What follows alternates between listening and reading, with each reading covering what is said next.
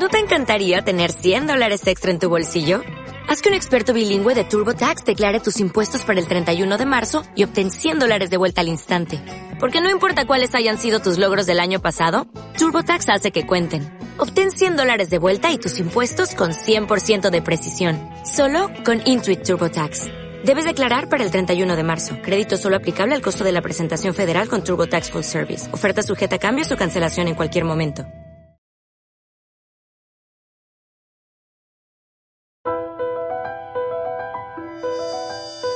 Viva Voz Radio presenta Oír para creer. Samuel Álvarez.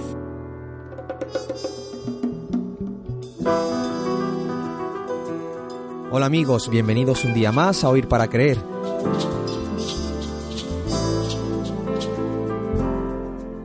Hoy quiero acercaros a un acontecimiento sin igual que ocurrió a principios del siglo XX.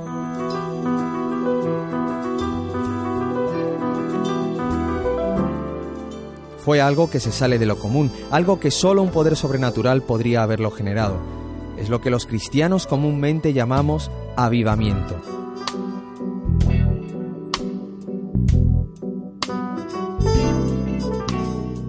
Pero, ¿qué es un avivamiento?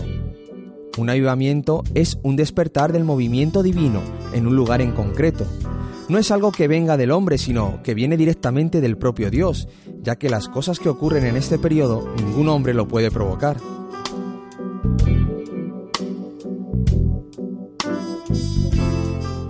También podemos decir que un avivamiento es el favor de Dios hacia cada persona y viene provocado por una búsqueda incesante de Dios en las vidas, y esa búsqueda Dios la responde con una bendición sin igual.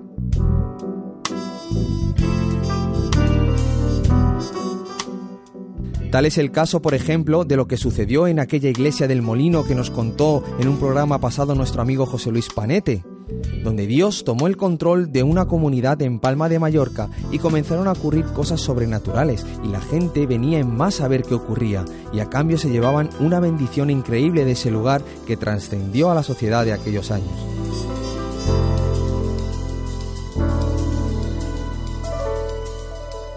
Pero en el día de hoy quiero que centremos nuestra atención en uno de los grandes avivamientos de nuestra era moderna, precursor de otros grandes despertares en el mundo. Hablo del avivamiento en el país de Gales.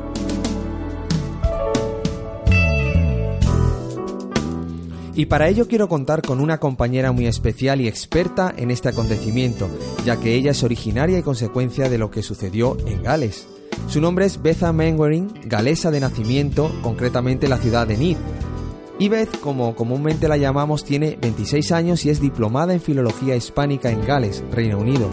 Aunque los que seguís nuestra programación seguramente la conozcáis o suene su voz, ya que es la encargada de conducir el programa matinal Starting the Day with Jesus, nuestro programa devocional íntegramente en inglés que se emite desde Avivador Radio para todas las personas de habla inglesa que nos oyen. Así que bienvenida Beth y gracias por poder estar en Oír para Creer. Hola Samuel, muchas gracias por tenerme aquí. Tengo muchas ganas de contar lo que pasó en Gales. Sí, porque este avivamiento fue algo fuera de lo común, ¿verdad? Pues sí. Fue uno de los hechos más impactantes e inquietantes en la historia de la Iglesia, probablemente. Así es, es que eh, el avivamiento en Gales empezó y lo que pasó después era un avivamiento casi mundial. Qué fuerte, además, que es precursor de otros grandes avivamientos que, que ocurrieron, ¿no? Sí. Pero cuéntanos, ¿por qué este acontecimiento no tiene sentido si la figura de alguien que Dios usó para llevar a cabo este cometido? Exactamente, porque habla de avivamiento en Gales, Sí. tenemos que hablar de la persona de Evan Roberts. Por casi 13 años, este hombre estaba orando por un avivamiento Fíjate. y su vida consistía en buscar a Dios cada día. Y cuando el resto de los jóvenes, sus amigos, están ahí mirando otras, otras cosas, cosas, sí, él tenía su corazón, su mente puestos en el cielo. Qué fuerte. Un día, ¿Sí? Evan Roberts dijo a su amigo, vamos a ver avivamiento más poderoso que Gales haya conocido y el Espíritu Santo está por venir ahora. Fíjate. Debemos estar listos, debemos ir a por todo el país predicando. Y después le preguntó a su amigo, ¿crees que Dios puede darnos cien mil almas ahora? Y fíjate, Samuel, lo que el Señor hizo. ¿Mm? Cien mil almas en seis meses entregaron sus vidas a Jesús, dejándoles todo para seguirle. Qué fuerte. Cien mil personas. Cien mil. ¿Y qué es lo que ocurrió? ¿Cómo cambió la mentalidad de casi un país entero? Porque un genuino avivamiento debe no solo impactar a una iglesia, sino a la sociedad donde la iglesia se mueve, ¿no? Pues los, los, las cosas que pasaron Sí. afectó probablemente la sociedad más que la iglesia, si, si, si puede ser. En la iglesia había reuniones de oración Sí. hasta las 3 de la mañana. Uf.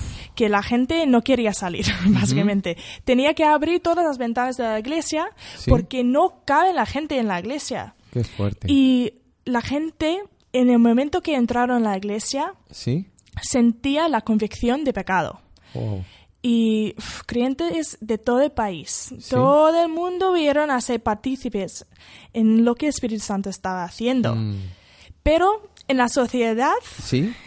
los periódicos locales, nacionales, hablaron de ello. Mm. Toda la sociedad solo tenía una cosa que decir, era avivamiento. Jolín. A favor o en contra tenían su- sus ideas, ¿Mm? pero nadie resultaba indiferente en lo que estaba ocurriendo en aquella iglesia. iglesia. Sí. Los periódicos también ¿Mm? tenía su sección todos los días dedicada a avivamiento como si fuera la noticia de, de deporte. Y tú puedes ver hasta el día de hoy en, Sí. en las bibliotecas, las bibliotecas ahí en Gales, Sí. tiene los periódicos de este tiempo Sí. con todo, todo escrito. Cientos de alcohólicos Sí. abandonaron las bares Oh. que estaban vacías. Los, los bares tenían que cerrar, Que no había negocio para ellos. Qué fuerte. Y prostituto, eh, prostitutas, Sí. personas marginales, Sí. cambiaron radicalmente, que la gente no conocían, la gente antes. ¿no? Sí, que no eran, sí, sí, que, que no, vamos, que no, no, no se identificaban que eran esas personas, Eso sino que habían es- cambiado com- completamente. Qué fuerte. Y nosotros nos, nos gusta mucho el rugby, ¿vale? Es que ese, ese es nuestro Deporte nacional. de- deporte nacional. Cinco naciones, seis Sí. naciones. Para nosotros el fútbol nos da poco igual. Pero rugby, por ejemplo, es una cosa que, vamos, que todo el mundo iba a ver. Ya. Pero en este tiempo Sí. se cancelaron. Fíjate. Se cancelaron todos los partidos porque Sí. nadie iba a verlos. Hasta los de- atletas Sí, los jugadores de sí, rugby. eso, Sí. asistieron a las, a las reuniones. Qué fuerte. Madre mía. Los teatros también, los las compañías que viajaban por todo, todo Reino Unido Sí. dejaron de ir a Gales porque nadie quería Verlos. verlos. No había tenía, no tenía público. Madre mía. Las personas solo querían oír acerca de lo que la Biblia dice. Fíjate. No había criminalidad. Madre mía. Eh, bajó el índice drásticamente. Los tribunales tuvieron la mitad de trabajo. Sí. En aquel tiempo, cuando los jueces no tenían casos, se presentaron los guantes blancos. Ajá. Y esto ocurrió una y otra vez. Madre mía. Las comisarías se vaciaron Sí. y la- los policías asistían a las reuniones hasta que formaron un coro Sí. para cantar en todas las iglesias. Qué fuerte, qué fuerte. Los negocios locales Sí. cerraban durante estas reuniones Ajá. para dejar sus trabajadores ir a, a las, A la iglesia, vamos. a la iglesia. A las reuniones. Es- Qué fuerte.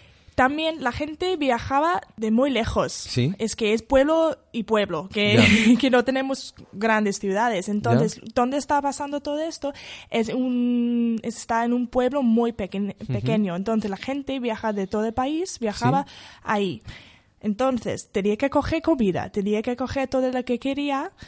Entonces no había ah, alimentos eh, en las tiendas Ya. porque la gente lo necesitaba porque Claro. no quería ir otra vez a casa. Ah. Quería quedarse ahí sintiendo la gloria de Dios. O sea, que había tanta gente que se vaciaba en las tiendas Eso. desde la masificación que había. Madre mía, qué fuerte. Una de las historias más impactantes para mí y más conocida es cómo cambió la manera en que habla los mineros Sí. a los caballos. Ajá. Que básicamente tenía que ser reeducados Sí. los caballos porque solo entendieron las palabras de los mineros como malas palabras. Ya. Y había un cambio tan drástico en las vidas de los mineros. Sí. Los caballos no reconocieron su- sus voces. Su forma de ser. Qué fuerte. Entonces, los caballos tenían que reaccionar con un nuevo len- lenguaje. Claro. Más positivo de otra forma, ¿no? No con Sí. a lo mejor un lenguaje de maltrato que antes se les daba. Sí. Qué fuerte, vaya cambios sociales. Y es que no sé, para mí estas cosas, aunque pudieran parecernos detalles menores, son las que realmente nos pueden dar fe de que aquello fue un genuino avivamiento. Sí. Porque no sé ves cómo lo ves tú, pero si solo cambia la congregación de la iglesia, pero en cambio la sociedad no es impactada por hechos en concretos, no se podría llamar a esto un avivamiento, sino más bien, pues a lo mejor un sentimiento emocional de un grupo en concreto, ¿no? Exacto. Es que un avivamiento genuino no debe solo impactar la iglesia, Ya. Sino la sociedad donde se mueve. ¿Y cómo fueron los inicios de Van Roberts? Pues su nombre, Evan John Roberts, nació el 8 de junio en 1878 ¿Sí? de una familia que era muy calvinista, metodista. Sí, muy rígida. Muy rígida, muy de la iglesia, muy tradicional. Ya.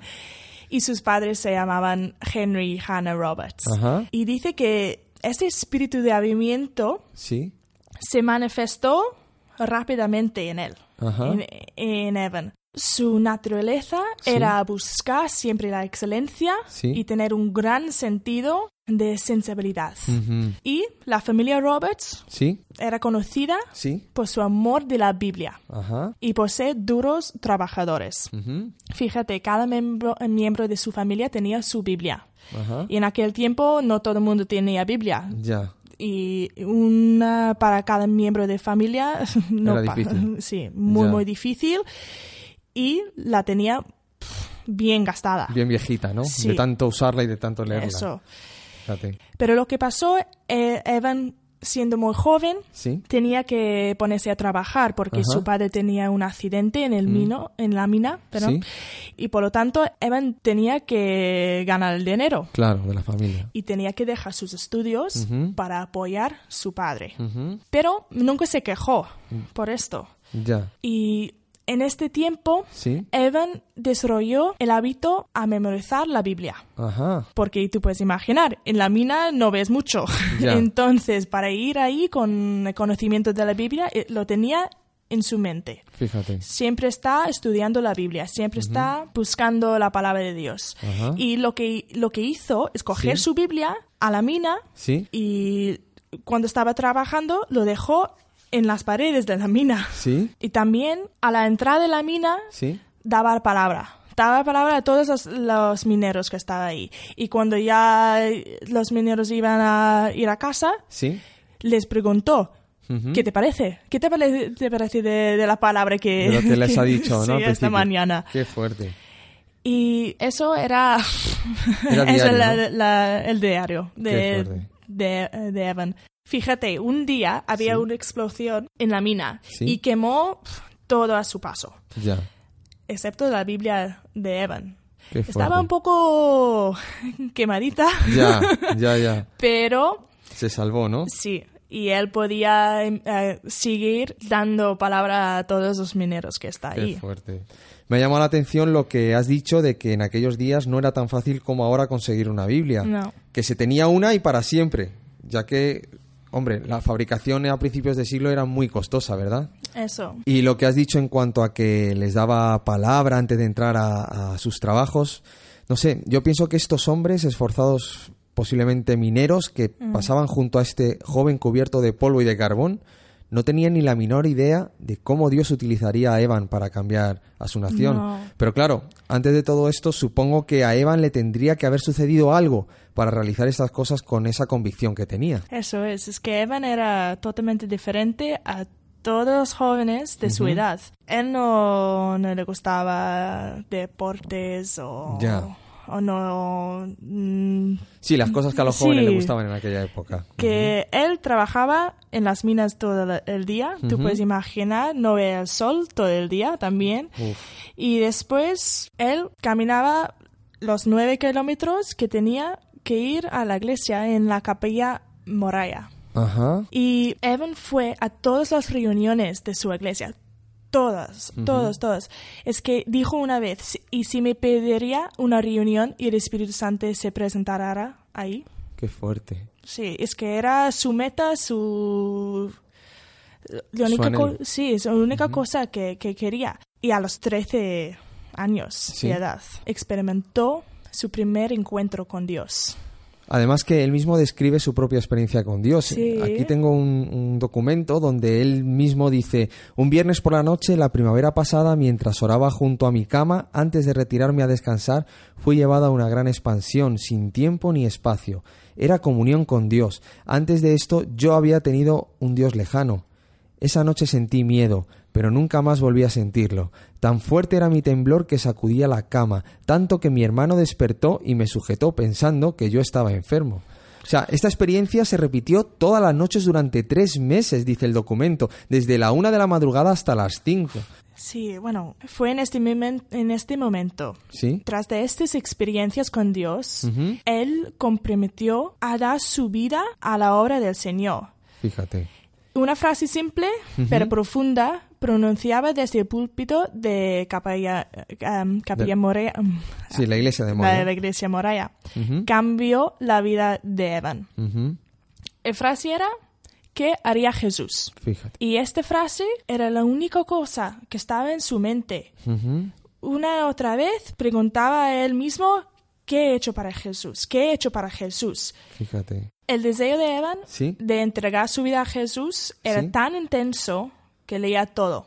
Todo que era posible a leer de Dios, a- acerca de Dios, Sí. lo leía. Y todo lo que, lo que podía gastar de lo, Sí. del dinero que ganó en, en la mina, se gastó en comprar instrumentos para tocar, para alabar al Señor. Madre Sí, mía. porque también he leído que él era una persona muy excelente, o sea, cualquier cosa que se propusiera Sí. hacer la conseguía. Sí, y pues mientras otros jóvenes estaban con, saliendo con chicas, Sí, Evan casi siempre estaba en la iglesia, fíjate. discutiendo sobre la Biblia. Jolín. Y por eso pronto los ancianos de la iglesia Sí, le decía a, a comenzar un grupo de debate para los jóvenes de su edad que ellos podían, reunir, eh, podían reunirse sí, podían tener reuniones, sí.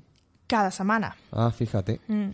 Pero esos tiempos felices, quizá, terminaron de forma radical, ¿verdad? Sí, hubo una explosión Por segunda vez. por la segunda vez, pero esta- Ujú. esta vez más grande. Ajá. Y por eso tenía que cerrar parte de la mina Sí. en lo que Evan trabajaba. Entonces, por ley en Gales, en aquel entonces los hombres solteros Sí. Eran los primeros en perder su trabajo, Ya. porque no tenía familia. Que mantener. que mantener. Ya, ya entiendo. Así que en 1898, Sí. Evan comenzó a trabajar en otro pueblo que se llama Mountain Ash. Ajá. Está un poco más norte donde, donde vivía él Ajá. en- y se fue de hogar. Ya. Pero no era consciente de la preparación espiritual que había obtenido en este tiempo. Como imagino, porque cuando uno está tan metido en las cosas de Dios y tan desesperado de, de saber más, no se da cuenta del conocimiento que está adquiriendo acerca de Dios mismo. Incluso me imagino a Evan pasando tardes y noches en esa constante búsqueda en oración de querer sentir a Dios de una forma especial. Pero ved, la gente que estaba alrededor de él, ¿qué entendían de todo lo que este chico estaba haciendo? Pues en- al principio le tenía como un loco, básicamente. Él estaba ah, alquilando una habitación en, en una casa de una mujer Sí. y la mujer le pidió a, a- a encontrar otro alquiler Sí. porque para ella todas las noches él estaba haciendo Cosas raras. cosas raras Ya. que él estaba orando y predicando a solas en su habitación Jolín. pero la mujer pensaba que era estaba loco. Loco. entonces en ese momento pocas personas entendieran el poder de la oración. Ajá, ya. Y en Gales, la mayoría de, de los galeses están asistiendo a la iglesia Ya. como un compromiso moral. Sí, como aquí en España. Sí, exactamente igual, que, que todo el mundo va a la Los iglesia, católicos. todo el mundo es católico, pero nadie ha tenido esa experiencia con Ujú, Dios. Ya entiendo. Pero en cambio, Evan no. Es que su único, su único deseo era el Señor. Se entregaba a la oración y la intercesión. Tanto es así cuando tenía 20 años. Sí. Tanto es así que cuando tenía 20 años, Sí. algunos lo consideraban un lunático, místico. Hola, madre mía. Uf. Por todas partes circulaban historias sobre él. Había rumores de quienes decía había visto como en un trance. También se decía que invertía tanto tiempo en leer y meditar en la Biblia que muchas veces se olvidaba hasta, hasta de cenar. Fíjate. Algunas veces se quedaba hasta altas horas de la madrugada hablando con algún amigo y orando porque quiere este avivamiento, estaba pidiendo a Dios Sí, para este avivamiento este avivamiento. Y había muchos pastores Sí. que, que fueron a hablar con Evan Mm. porque lo veía la situación que la des- desesperación Desesperación, sí. que, que este joven tenía. Pero él simplemente le respondía, pero el Espíritu me movió y hasta estas cosas. Fíjate. Y durante este tiempo también, Sí. sus amigos le presentaron a un médico, Sí. el Doctor Who's. Ajá. Y lo que el médico dijo, que Evan sufría de manía religiosa. Wow, manía religiosa. Además, un compañero dijo de Evan, generalmente tenemos una lectura y oramos oración juntos antes de apagar la lámpara. Después de esto, yo oía a Evan clamando en el espíritu. No podía entender qué era lo que estaba diciendo a Dios y una vez y un santo temor me impedía preguntárselo. Esos son cristianos, y sus Fíjate. amigos cristianos. Qué fuerte. Pero supongo que aunque la gente no entendiera los métodos Ya. de Evan, el poder espiritual que él demostraba era inconfundible, ¿no? Sí, fíjate, en una cierta ocasión Sí. viajó hacia Bill Wells Ajá. para una reunión de oración que, la, que le había pedido que orara. Ah, y las personas que estaban ahí se quedaron, vamos, alucinados con la oración de Evan.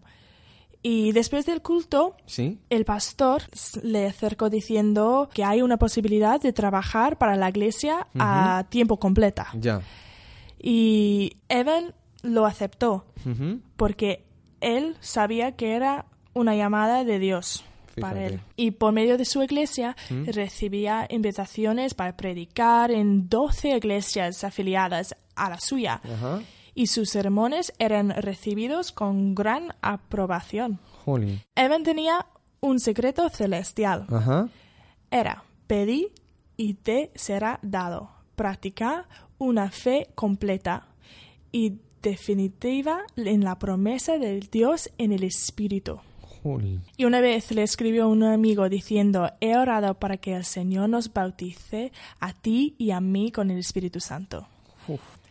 Pues poco después Sí. fue sacudido tan profundamente por el Señor que su cama tembló. No me digas. Y después de esto, cada noche se levantó a tener comunión con Dios Fíjate. durante toda la mañana. O sea, que no dormía prácticamente. Casi, casi no. Madre que mía. cuatro horas, cinco horas, a lo mejor desde las cinco hasta las nueve de la mañana, pero la hora desde la una hasta a las cinco, orando y, la- y teniendo esta comunión con Dios. Qué fuerte. Es importante que expliquemos lo que significa el bautismo en el Espíritu Santo para que los oyentes sepan de lo que estamos hablando, porque fue lo que realmente le pasó a, a Evan Roberts. Sí, Ser bautizado con el Espíritu Santo es ser revestido de un poder sobrenatural para la tarea de predicar el Evangelio. Eso es lo que Jesús le dijo a los discípulos en el libro de los Hechos, cuando en el capítulo 1 narra que justo antes de ascender a los cielos les habló diciendo, pero recibiréis poder cuando haya venido sobre vosotros el Espíritu Santo, y me seréis testigos en Jerusalén, en toda Judea, en Samaria y hasta lo último de la tierra. Y más adelante podemos ver en el mismo libro de Hechos, en el capítulo 2, que unos días después, durante la fiesta judía de Pentecostés, las 120 personas que obedecieron a Jesús fueron bautizadas con el Espíritu Santo, siendo investidos de ese poder para poder ser testigos y predicar a todo el mundo acerca de lo que Dios hizo. Y gracias a eso es que a día de hoy millones de personas tienen su fe puesta en Jesús y en sus enseñanzas. Pero eso es algo que no se quedó en el libro de los Hechos, sino que es algo que cada verdadero creyente en Jesús puede experimentar a día de hoy. Y Evan esto lo sabía, lo anhelaba y lo buscaba con empeño. Pero ved, ¿Cómo entonces comenzó a prepararse lo que sería el gran avivamiento de Gales? Pues en el diciembre de 1903, Evan comenzó a saber en su corazón que Dios había planeado un gran avivamiento para Gales. Lo tenía claro. Y mientras predicaba en la iglesia de Moraya, dijo, he extendido mi mano y tocado la llama. Estoy ardiendo y esperando una señal. Madre mía, qué fuerte. Pero en, en cambio, para Evan Roberts, 1904 fue el año de grandes luchas también. Había ciertas personas que, eh, que esperaban que Evan llevara las cosas de una forma determinada. Ya, ya entiendo. Pero no se daban cuenta que él no seguía el camino de los hombres. Ya. Que él tenía su tradición y lo que tenía, pero tenía el Espíritu de Dios. Entonces, eso es lo que deseaba que hacía. Eso es lo que hacía, lo que el Espíritu de Dios le decía, claro. Sí. Y eso le llevó a pasar por luchas constantes en su vida. Pero sin saberlo, había otro hombre de Dios, el evangelista Seth Joshua. Seth Joshua estaba orando para que Dios enviara un hombre vestido con el poder del Espíritu Santo ¿Sí? para llevar el país un avivamiento. Fíjate. Y Joshua recibió exactamente lo que había pedido. Claro. Con Evan Roberts. Claro. Es que para que un avivamiento sea factible en una nación, primeramente es necesario un avivamiento personal. Y este fue el caso de Evan Roberts, y fue precisamente con algo que le pasó en una reunión en la que este otro hombre de Dios, Seth Joshua, estaba predicando, ¿no? Sí. Eh, en este, esta reunión, Evan estaba en silencio durante todo el tiempo. Mm. Pero cuando Joshua comenzó ahora, dobléganos, dobléganos, el alma de Evan se conmovió en su interior. Y después de la reunión, el grupo fue a la casa de, Joshua para desayunar, pero Evan negó a, comer. No quería comer. Es que está ahí, estaba ahí tenso, solemne, es que temía que el Espíritu Santo venía a él y él no estuviera listo para aceptarlo. Evan dejó a sus amigos y volvió a la capilla donde Joshua estaba predicando. Y mientras estaban ahí, comenzó a responder la oración de Joshua clamando a gritos al Señor, doblégame, doblégame. Mm. En esta oración de sumisión completa, recibió una revelación de amor de Dios. Ya. Aquel día, Evan se rindió su vida, su voluntad, todo a Dios. Y más tarde, él mismo diría de esta experiencia, era Dios enviando su amor que me doblegó Después que me doblegó, una oleada de paz y de gozo llenaron mi alma.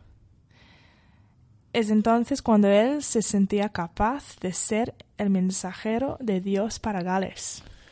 Además de esto que nos cuentas, Beth, leyendo sobre la vida de Evan, hubo una confirmación de parte de Dios de que él era el que sería usado para traer este gran avivamiento. De hecho, cuenta su biografía que Evan no solía tener visiones con frecuencia, pero tuvo una visión en octubre de 1904 mientras paseaba por un jardín con Sidney Evans, que era su mejor amigo, y Evans notó que Sidney estaba pues como absorto, ¿no? Observando la luna además, y entonces él miró hacia el cielo y le preguntó, ¿qué estás mm. mirando? ¿Qué ves? Entonces inmediatamente Evan vio también algo increíble que estaba observando su amigo Sidney. Vio un brazo que parecía estar extendido desde la luna apuntando hacia Gales. O sea, al parecer Evan había estado orando fervientemente para que 100.000 almas se agregaran al reino de Dios y recibió esta rara visión como respuesta directa a sus oraciones. Y seguramente en ese momento fue cuando estaba más decidido que nunca a lanzar lo que él pensaba que podía ser su ministerio. Estaba dispuesto a dar todo su tiempo y todo su dinero para la obra que tenía por delante. Él mismo dijo, no podemos hacer nada sin el Espíritu Santo. Y esto marcó el precedente para el resto de lo que de la labor que Evan iba a hacer en Gales. Sí, exactamente así fue. Y después de esto, tuvo permiso para comenzar una pequeña serie de reuniones. La primera reunión consistió de solo de jóvenes. Sí. Y durante esta reunión, una niña que mm. llamaba Flory Evans, decía que tenía como 13 años ella, se levantó para compartir su testimonio. Su testimonio era esta frase solo. Amo a Jesús con todo mi corazón. Y en este momento el Espíritu Santo llenó la habitación, la habitación en una manera tremenda, con todos los jóvenes que estaban ahí reunidos. Y lo que comenzó en este 31 eh, de octubre, ¿Sí? como una sencilla reunión de la iglesia, convirtió rápidamente en un tremendo avivamiento que se prolongó durante dos semanas. Joder, qué fuerte. Porque además que una de las cosas que me llama la atención que he leído es que los niños eran partícipes de este avivamiento. O sea, siempre pensamos en que esas cosas las hacen gente mayor, gente adulta, gente que ya tiene su experiencia en la fe, pero es que eran niños y jovencitos los que comenzaron con este avivamiento, eran los que más fueron transformados, ¿verdad? Eso es, y es lo que nos da fe ahora en el día de hoy, que también podamos procurar un avivamiento aquí. Y bueno, este grupo de jóvenes, de, de, niños también, que había muchos niños ahí, que estaban ahí escuchando el mensaje de Evan. Ya. Y en lugar de quedarse detrás del púlpito, ¿Sí? Evan caminaba por los pasillos predicando y formulando preguntas a las personas sentadas en los bancos. Y eso es una cosa que en Gales no se, no se hacía. O sea, no es como el típico predicador que se pone detrás del púlpito, sino que él se bajaba a la gente y les preguntaba para ver si habían entendido, para ver si tenían alguna duda, para que comprendieran lo que Dios estaba poniéndole en su corazón en ese momento. Sí, fuerte. Sí, porque él quería capacitar la gente. Y él creía que el avivamiento vendría por el conocimiento del Espíritu Santo. Entonces él tenía que asegurarse que la gente estaba entendiendo esto, que era el Espíritu Santo, que tenía el poder. Y tenía el poder para operar con poder también. Y incluso los niños fueron entrenados para orar de mañana y de noche para que Dios envíe a su espíritu a la iglesia de Moraya. Qué fuerte. Pero pronto los las reuniones se volvieron más fervorosas. Y Evan pidió más obreros al Instituto Bíblico. Claro. El 7 de noviembre, solo siete días después del testimonio de Flore, de esta niña, sí. De esta niña, la, la, iglesia Moraya estaba llena hasta capacidad. o sea, estaba llena completamente. Completamente. Y si lo ves, y es una iglesia bastante grande también. Y Hubo una vez en la que Evan oró toda la noche con una congregación y no regresó a su casa hasta la mañana siguiente. Entonces, no solo era, estaba llena a tope, ¿Sí? pero llena toda la noche, que la gente no, no, salía. iba a descansar. Y este grupo transformó la comunidad entera. Qué fuerte. Algunas reuniones duraban hasta las 4 de la mañana y las personas se reunían en las puertas de la calle para comenzar a orar a las 6 de la mañana. Madre mía. En dos años, el nombre de Evan era conocido en todo Gales. Ya, me durante, Sí, durante este gran avivamiento, Evan se negó a ser reconocido como líder del mismo. Ajá. No quería que gente uh, echara su foto ni nada. Es que Sí, que no quería ser fotografiado, ¿no? No. O sea, tenía tan humildad que él no quería que, la gente le reconociera como el detonante de todo esto, sino que querían que vieran a Dios. Sí, se dice que una vez llegó a esconderse detrás del púlpito cuando el fotógrafo de un periódico entró a una reunión con una cámara. Qué fuerte. Es más, qué dependencia de querer que las cosas de Dios fueran por encima de las personales. ¿Y cómo eran esas reuniones, Beth? Pues no en- eran unas reuniones típicas que contaron con coros o ceremonias especiales. No había ofrendas, Sí. ni himnarios, ni comités, ni líderes de oración, ni anuncios, ni nada. Madre mía. En aquel tiempo, Sí. básicamente en Gales había muchas iglesias, Sí. muchos, muchos edificios. Antes del avivamiento no había muchos asistentes, pero había iglesias, pero cada iglesia tenía su forma de pensar, su doctrina, su pastor, entonces no, no había reuniones entre ellos ni, ni nada. Pero cuando empezó el avivamiento ahí, lo que pasó es que la- los pastores Sí. de otras iglesias querían saber lo que estaba pasando y querían saber más de Dios y, y querían el Espíritu Santo. Entonces ellos se fueron a, a la iglesia de, de Evan para, Sí. para escucharle predica- eh, Sí, pre- predicar.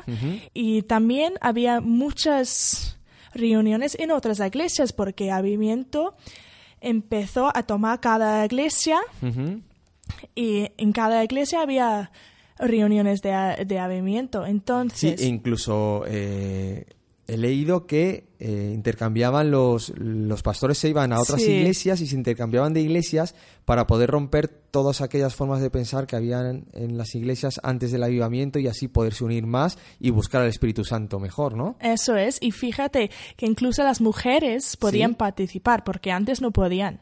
Madre no podían mía. hablar ni, ni hacer nada. Y después del avivamiento, cuando, Sí. cuando empezó todo, podían a- hablar en público, podían orar en público, cantar.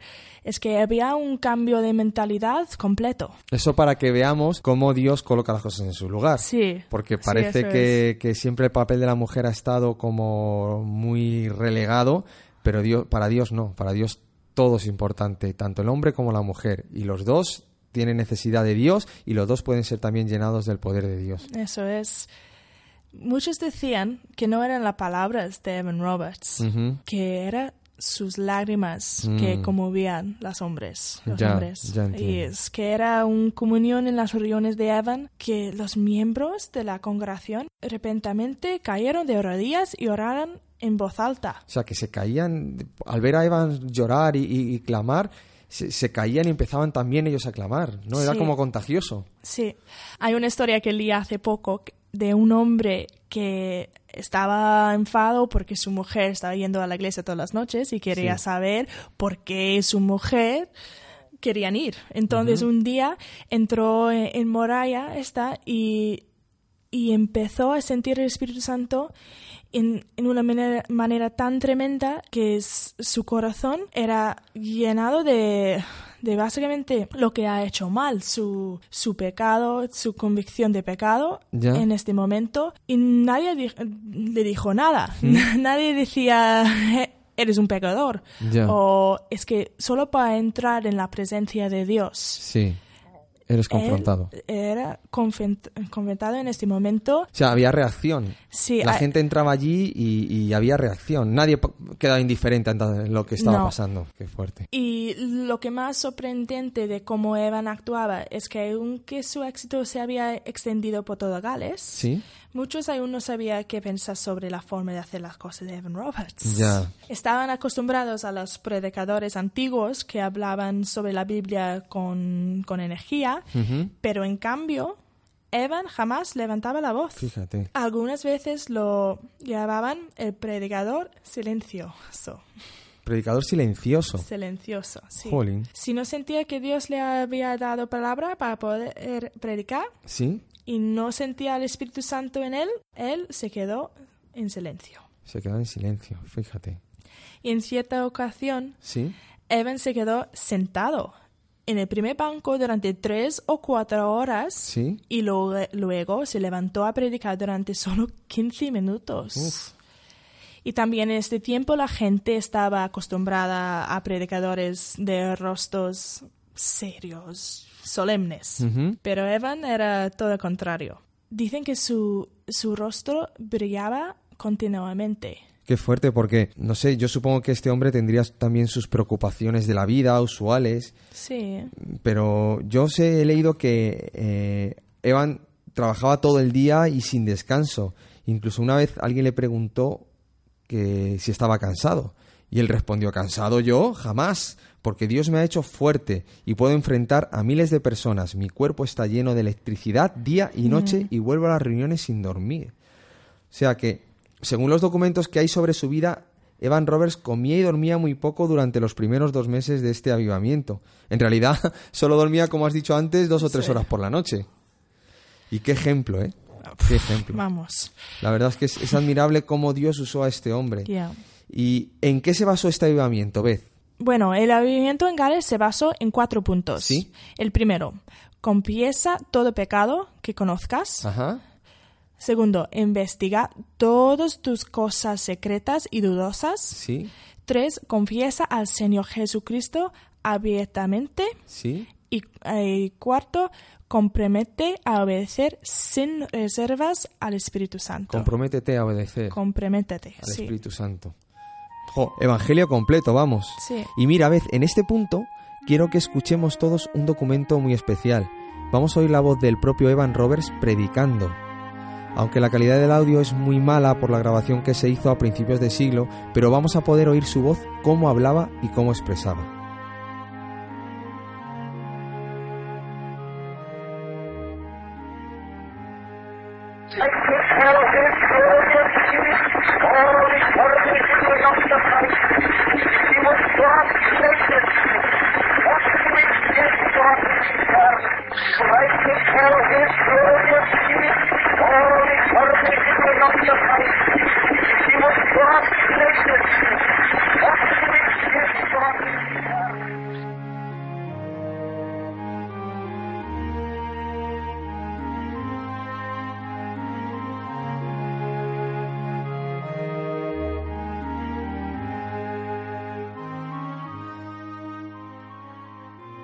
No sé a ti, Beth, pero es que a mí se me ponen los pelos de punta escuchar a este hombre hablar. Aunque, sinceramente, no he entendido casi nada entre que mi inglés es fatal y que no se lo oye muy bien, pero se denota. En galés. Está en galés encima, otro, un dialecto ahí rarillo, ¿no? Como aquí el andaluz. Pero lo que sí se denota es que el poder de Dios estaba en, este hombre. Eso, eso es seguro.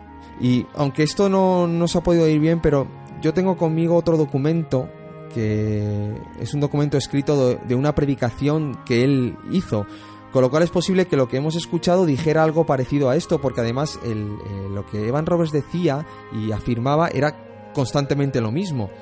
Este mensaje dice así, se titulaba Un mensaje al mundo y decía, el poder del avivamiento en el sur de Gales no es por causa de los hombres, sino Dios. Él está cerca a nosotros y nos ha iluminado el camino. No hay cuestión de creencias ni dogma en este movimiento. Creo que el trabajo que Dios está realizando tiene todo el apoyo de los cristianos y de todas las iglesias de nuestro país. Solo he predicado lo que Jesucristo enseñó tal y como lo he experimentado. Me gozo en el Señor y estoy demostrando a otros el gozo que tengo en servirle, un gozo tan grande y tan maravilloso que nunca podría explicarlo bien con palabras. No estamos enseñando una religión o una doctrina, solo estamos enseñando la maravilla y la belleza del amor de Cristo, su amor por la humanidad y el amor de la humanidad hacia la humanidad. La gente me ha preguntado acerca de mis métodos, y no tengo ninguno, no preparo las palabras que hablo, dejo todo para Él, yo no soy la fuente de este avivamiento, solo soy un canal de lo que está creciendo. No estoy conmoviendo los corazones de los hombres ni estoy cambiando sus vidas, no soy yo, pero es Dios trabajando a través de mí. Yo he encontrado lo que creo que es la clase más alta del cristianismo. Mi deseo es dar mi vida y todo lo que tengo es para ayudar a que otros encuentren la suya.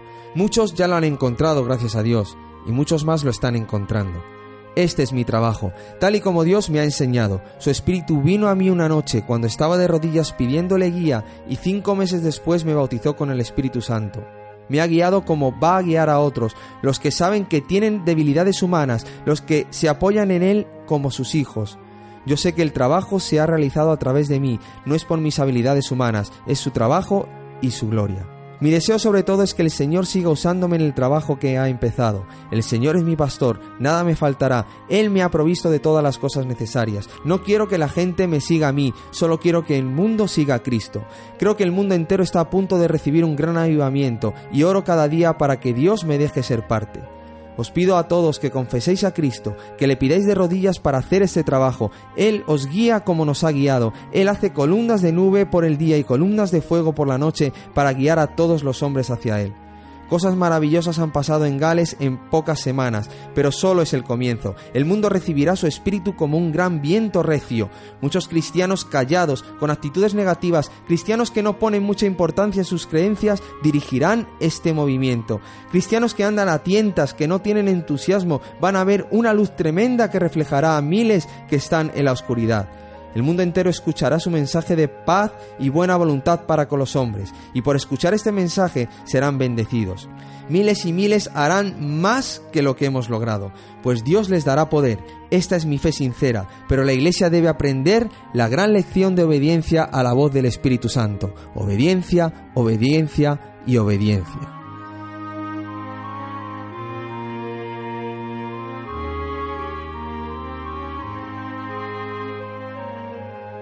Qué tremendas palabras, ¿eh?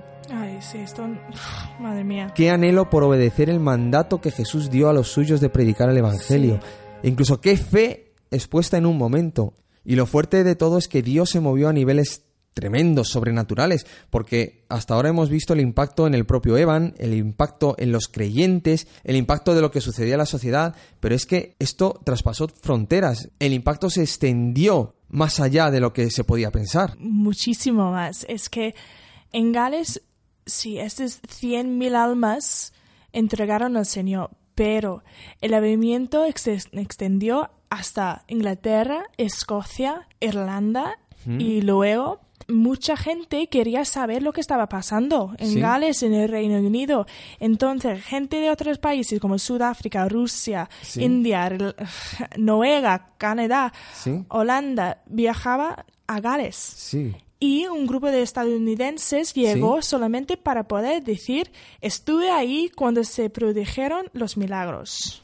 Es que hay testimonios de personas que presenciaron todo lo que acontecía y lo reflejaban en artículos, como por ejemplo un testigo presencial inglés escribe sobre el avivamiento Nunca antes he sido testigo de un amor tan grande por las almas.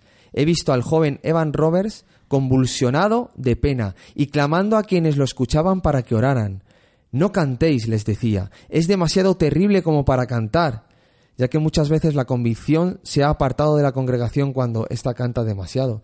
Y otro escritor declara que no era la elocuencia de Evans Roberts lo que quebrantaba a los hombres, sino sus lágrimas como hemos hablado antes. Decía, Robert se quebraba llorando amargamente para que Dios lo doblegara, en una agonía de oración, con lágrimas cayendo por sus mejillas, todo su cuerpo convulsionado. Hombres fornidos se quebrantaban y lloraban como niños, las mujeres gritaban, el sonido del llanto y el gemido llenaba el aire. Evan Roberts, en el clímax de su agonía, solía caer sobre el púlpito mientras muchos de los que estaban en la multitud se desvanecían. Y otro testimonio que eh, eh, me llamó la atención fue de un tal Robert Landon que decía que estar en una reunión de Evan Roberts era una experiencia sobrenatural. Él tenía la capacidad de hacer sentir la presencia del Espíritu Santo casi como una fuerza tangible. Hacía que la persona común que iba a la iglesia tomara conciencia del mundo espiritual, especialmente en el área de la pureza y la santidad hacia Dios, dado que raramente predicaba. Evan permitía que tres mujeres cantantes, Annie Davis, Maggie Davis y S.A. Jones, viajaran con él. Muchas veces estas mujeres cantaban mensajes inspirados por Dios a la congregación. Evan reprendía a cualquiera que intentara detener su canto. Él creía que el Espíritu Santo debía tener el rol primordial y nadie tenía derecho a interrumpirlo. De ser así, se estaría abriendo las puertas a una clase de autoridad y control equivocados. Para Evan el Espíritu Santo no era una fuerza invisible, sino una persona divina que debe ser alabada y adorada por derecho propio y obedecida hasta el fin. Llegó a tal punto que cuando una o dos personas en la congregación no participaban, Evan se ponía de pie y decía, el Espíritu no puede estar con nosotros ahora, y muchas veces después de esto se retiraba. Pero además, ved, además de estos testimonios, hay una carta que el propio Evan Roberts envió a un periodista y evangelista en California que estaba buscando lo mismo que sucedía en Gales para su región. Entonces Evan expresó lo que para él estaba siendo ese tiempo. Y la carta decía así. Lowhor, Gales, 14 de noviembre de 1905. Mi apreciado compañero, ¿qué puedo decirle que pueda alentarlo en esta terrible lucha? Creo que es verdaderamente temible. El reino del maligno está siendo sitiado por todas partes. Millones de oraciones, no solo fórmulas de oraciones, sino las mismas almas están hallando el camino hacia el trono blanco. La gente de Gales puede orar durante este último año. Que el Señor les bendiga con un poderoso derramamiento. En Gales parece como si el santo estuviera descansando sobre la congregación, esperando que se abran los corazones de los seguidores de Cristo. El sábado pasado por la noche tuvimos un portentoso derramamiento del Espíritu Santo. Esto fue precedido por la corrección de los puntos de vista de la gente sobre la verdadera adoración. En primer lugar, dar a Dios, no recibir, y en segundo lugar, agradar a Dios, no a nosotros mismos. Por lo tanto, mirando a Dios y olvidando al enemigo y el temor del hombre, oramos y el Espíritu de Dios descendió. Ruego que Dios escuche vuestra oración, mantenga fortalecida vuestra fe y salve California. Sigo vuestro hermano en la lucha, Evan Roberts. Y este periodista le contestó el 16 de noviembre de 1905 diciéndole Hermano Evan, Gales ya no estará sola en este glorioso triunfo para nuestro Cristo. El espíritu del avivamiento viene sobre nosotros, movido por el aliento de Dios, el Espíritu Santo. Las nubes se están juntando rápidamente, enormes, para una lluvia poderosa cuya precipitación no se tardará. Del polvo de oscuras y despreciables circunstancias surgirán héroes, cuyos nombres serán grabados en la eterna página de la gloria del cielo. El Espíritu se mueve sobre nuestra tierra una vez más, como en la aurora de la creación y la luz de Dios lo precede hágase la luz. Hermano, hermana, ¿comprendes lo que sucedería si todos creyéramos en Dios? Muchos de nosotros aquí vivimos solo para eso. El volumen de la oración sube noche y día hasta el trono. Los ángeles, el sur de la California y el continente entero se encontrarán en breve en el umbral de un poderoso avivamiento por el Espíritu y el poder de Dios. Frank Barthelman. Sí, madre mía, es que es tan fuerte Mm. que para lo que los que, que no, no, no saben, Gales es un país que ahora tienen 3 millones de gente. Es que es más pequeño que Madrid entero. Y lo que, lo que pasó ahí que puede llegar hasta California. Fíjate. Y podemos ver cómo Frank Bartleman quería este movimiento para su país también. Mm. Y para conseguirlo, estaba escribiendo cartas y cartas a Evan Mm. para preguntarle cómo, cómo se puede pasar ahí también. Ya. Y mira lo que pasó en la calle Azusa, ¿Mm?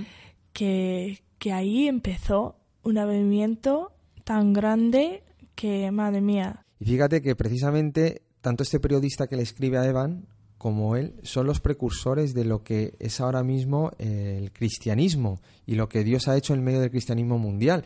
Porque tanto el avivamiento de Gales como el avivamiento de California en la calle Azusa, ocurrido en el 1906, son el precedente del movimiento pentecostal, que es la vuelta al mover de Dios por medio del Espíritu Santo de forma sobrenatural. Así que esos dos avivamientos vieron la luz en medio de la oración en la misma época y bajo los mismos principios. Sí, y de hecho Evan dedicó mucho tiempo de su vida en oración para que ese despertar que había comenzado en Gales se extendería a otras partes del mundo. Evan tomó mucho interés por lo que pasa en Estados Unidos también. Y, y él mandaba cartas de ánimo y aliento a los pastores para que siguieran adelante. Ya, la verdad es que es muy fuerte todo lo que sucedió allí en Gales. Sí, Es algo que todo creyente quisiéramos para nosotros, pero el problema es que hay un precio que pagar. ya. Hay que estar dispuestos a ello. Porque aunque Evan Roberts fue un gran líder de avivamiento, que tuvo las claves del despertar espiritual, aunque fue pionero de un tremendo mover del Espíritu de Dios en Gales, pero a día de hoy, ¿dónde quedó todo aquello, Beth? Pues la situación en Gales ahora mismo, la verdad, eh, es un poco triste. Después de todo lo que ha pasado, ¿Mm? que ahora vemos las iglesias que no están llenos como antes, que la gente ha vuelto a tradición al tiempo antes de, de Evan. Pero el avivamiento impregnó nuestra cultura. Es, Sí. es, es impresionante en ese aspecto porque cuando andas en las calles de Gales, Sí. hay una iglesia en casi cada calle.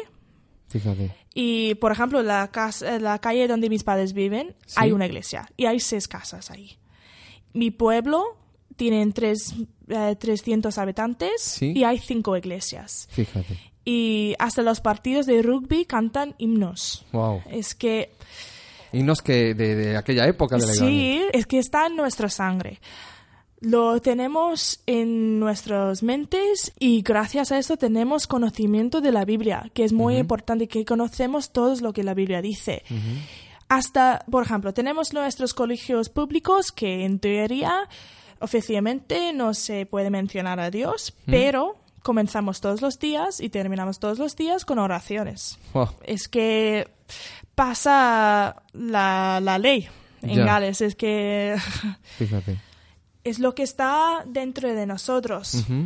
¿Y la iglesia donde tú asistes en Gales tuvo también un impacto de este avivamiento? Pues mi iglesia Sí. es una de las los cientos de iglesias que nació en el avivamiento. Tenía un edificio más pequeño Sí. Y en 1906, por Sí. causa de los cientos de personas que estaban asistiendo a las reuniones, Sí. había necesidad de construir un edificio mucho más grande para acomodar a toda esta gente. Fíjate. Y ahora tenemos dos edificios. Y lo ves en muchísimas iglesias de Gales que todas tienen la misma fecha de construcción. En Fíjate. esta época de 1905, 1906, todos tienen la misma fecha escrito. ¿Y cómo impactó todo aquello a tu vida y a la de tu familia? Porque tú eres nieta de esa generación, ¿no? Sí, como he dicho, que está en nuestra sangre, con- conocemos la Biblia, conocemos lo que dice y yo soy de una familia, en mi, en mi casa, yo crecí en la iglesia. Porque mis abuelos me llevaron a la iglesia cuando era pequeña.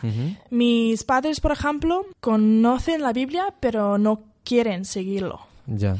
Entonces, cuando era pequeña, incluso mi madre siendo atea, Sí. sabía que para ir a la iglesia era una cosa buena para mí. Entonces, ella eh, daba permiso a mis abuelos a llevarme a la escuela dominical para que pueda aprender historias, pueda tener amigos, puedo participar y, tener una vida social básicamente. Pero durante este tiempo lo que pasó es que tenía un encuentro con Dios y solo tenía nueve años. Mm. Era la primera vez que entendí el mensaje de salvación, Mm. que Cristo murió por mí, por mis pecados. Y en ese momento me entregué al Señor. Mm. Y por causa de esto empezó una lucha tremenda en mi vida, pero yo tenía, yo tenía claro mi relación con, con Jesús y me puse firme. Mm. Porque, como he dicho, lo sabemos, lo sabemos lo que la Biblia dice. Y, por ejemplo, yo, siendo muy joven, Sí. Yo quería ir a la iglesia todo el tiempo. Yo quería estar ahí, pero mi madre no me dejaba. Pero yo tenía claro la palabra de Dios cuando dice, aunque mis- mi madre y mi padre me dejaran, Sí. con toda llave me recogeré. Amén. Así es. Es que lo tenía dentro de mí. Es que eh, el Espíritu Santo hizo un, tro- un trabajo dentro de mí. Es que yo con 13 años, yo tenía que ir a las reuniones de la iglesia, de estudios bíblicos o lo que sea, quería ir, pero no me dejaban, como he dicho. Ya. Entonces yo le decía a mis padres, yo iba a ir a la casa de mi amiga. y yo fui caminando por todos los caminos eh, en las montañas, básicamente, para llegar a estas reuniones. Y ahora que estoy pensando, este espíritu de avivamiento todavía sigue en Gales en ese aspecto. En mi vida personal, Mm. yo veo que avivamiento en mi vida yo he tenido. Sí. Porque yo sabía mucho de la Biblia con, con nueve años, pero tenía que tener este, este avivamiento Sí. personal. Ese toque de Dios. Y Dios, vamos, me, me, me llenó, me cambió arriba abajo. Además que tú has estado en la región donde todo esto nació, donde Evan Roberts predicó, Sí. has estado en la iglesia de Moria, donde eh, estaba Evan Roberts ahí doblegándose, llorando. ¿Qué se siente al entrar en un lugar donde Dios se movió de una forma tan especial? Sí, pues la iglesia Moraya está muy cerca a mi pueblo. Yo fui a estudiar bachillerato en un colegio que está al lado de, de, esta iglesia. Y tenía la oportunidad cuando tenía 16, 17 años a asistir, a asistir ahí a, veces y participar en las reuniones, que era una gran oportunidad para mi vida. Pero hace dos años yo tenía la oportunidad, la oportunidad a llevar los jóvenes de nuestra iglesia de aquí en Madrid a Moraya, que era para mí una respuesta a oración, porque yo he vivido un país que he tenido uh, avivamiento y era mi, mi, deseo de mi corazón que, que, mis hermanos vean que es posible. Entonces eso lo, era mi oración, que Dios que puede enseñarles que es verdad. Entonces Dios uh, abrió el camino y podíamos ir. Y fuimos un día a la iglesia de Moraya. Pero antes que fuimos a la iglesia, teníamos una cita a ver cómo, cómo fueron las minas. Entonces fuimos a la mina, dentro de la mina, y vemos la oscuridad, la soledad, y que nos chocó tremendamente. Es que nos hizo ver cómo difícil sería ser minero en este tiempo y para vivir años y años sin ver el sol del día.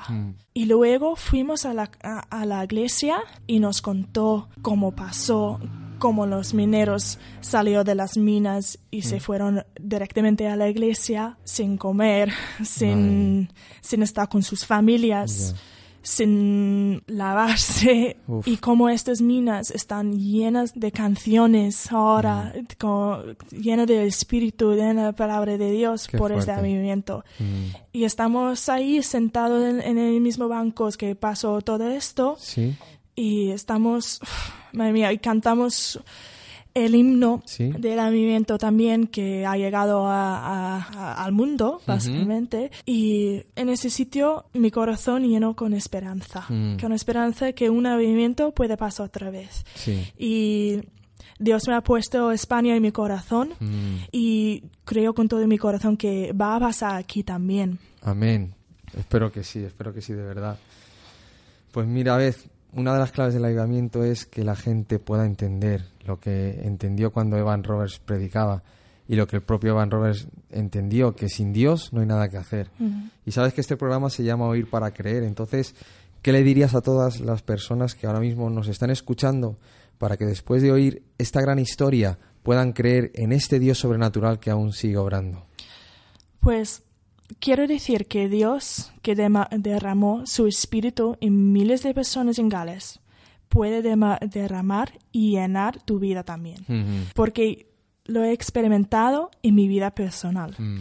La Biblia dice que Él es el mismo ayer, hoy y para siempre. Amén, así es. Y Dios que nunca te falla, nunca te deja, que y siempre te ama. Es un Dios que está esperando que digas sí a Él para avivar tu vida. Tienes que tomar la decisión por Cristo hoy. El avivamiento de tu vida puede comenzar contigo ahora. Amén, así es. Pues muchas gracias, Beth, por abrirnos una puerta hacia la historia de este gran avivamiento. Y mi deseo es que aquí en nuestro país también podamos verlo algún día. Eso es. Gracias por haber estado con nosotros. Gracias.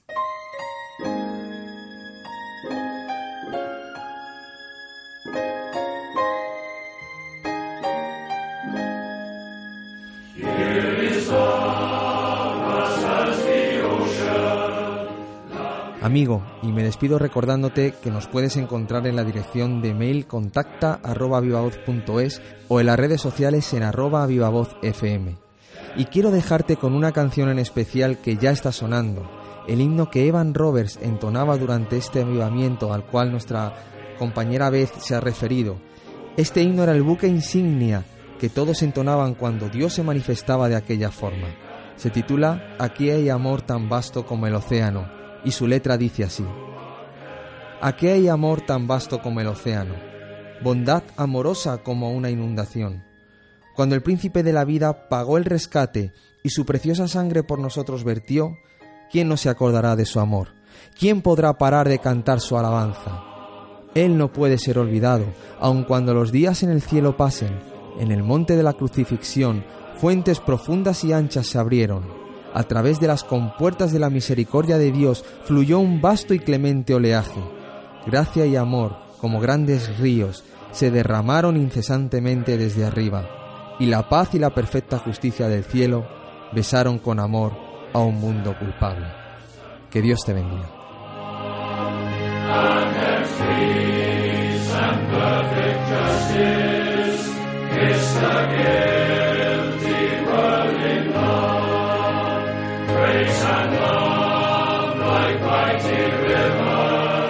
Oír para creer. Samuel Álvarez.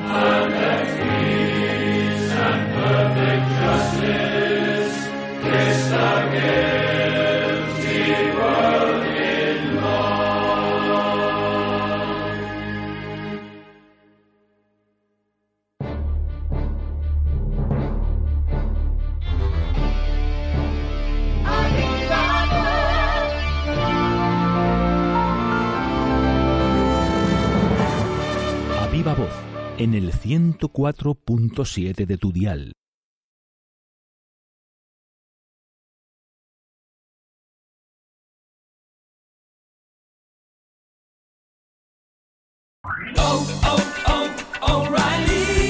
¿Necesitas ayuda? En O'Reilly Auto Parts te ayudamos. ¿Necesitas algún consejo? Te aconsejamos. Nuestros profesionales en autopartes están siempre disponibles para ayudarte a encontrar lo que necesites. Excelente servicio al cliente es solo una de las ventajas que ofrece O'Reilly Auto Parts. Los profesionales en autopartes. Oh, oh, oh, O'Reilly